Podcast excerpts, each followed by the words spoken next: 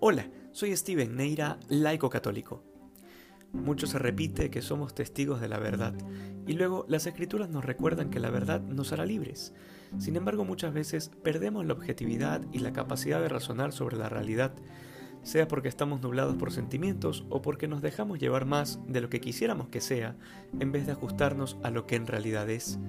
Por ejemplo, a veces hay personas que las tenemos en un pedestal por las razones que sean, de manera que no somos capaces de ver cuando esa persona está equivocada, sencillamente porque nuestro afán de rodear a esta persona de un halo de perfección no nos permite juzgar con objetividad sus palabras y sus actos. Sin embargo, hoy el Señor nos dice claramente que hay falsos profetas, que se acercan con piel de oveja pero que en realidad son lobos rapaces. El criterio que nos deja para poder analizar con objetividad estas realidades es por sus frutos los conoceréis, algo que es profundamente lógico y que tiene sentido.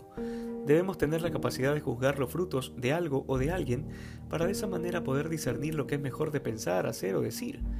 Lamentablemente muchos cristianos evaden la gran responsabilidad de decidir y sencillamente han optado por dejarse llevar hasta donde les lleve la marea de la vida. Dios nos quiere libres, y eso implica saber discernir, pensar y actuar de acuerdo a nuestra propia conciencia, que por supuesto debe estar bien formada a la luz de la revelación cristiana.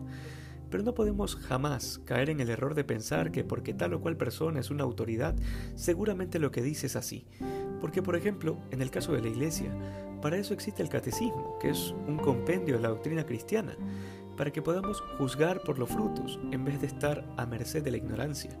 Recordemos que nosotros seguimos a Jesucristo. El desafío es vivir en la verdad y con total libertad. Que hoy seamos más santos que ayer. Dios te bendiga.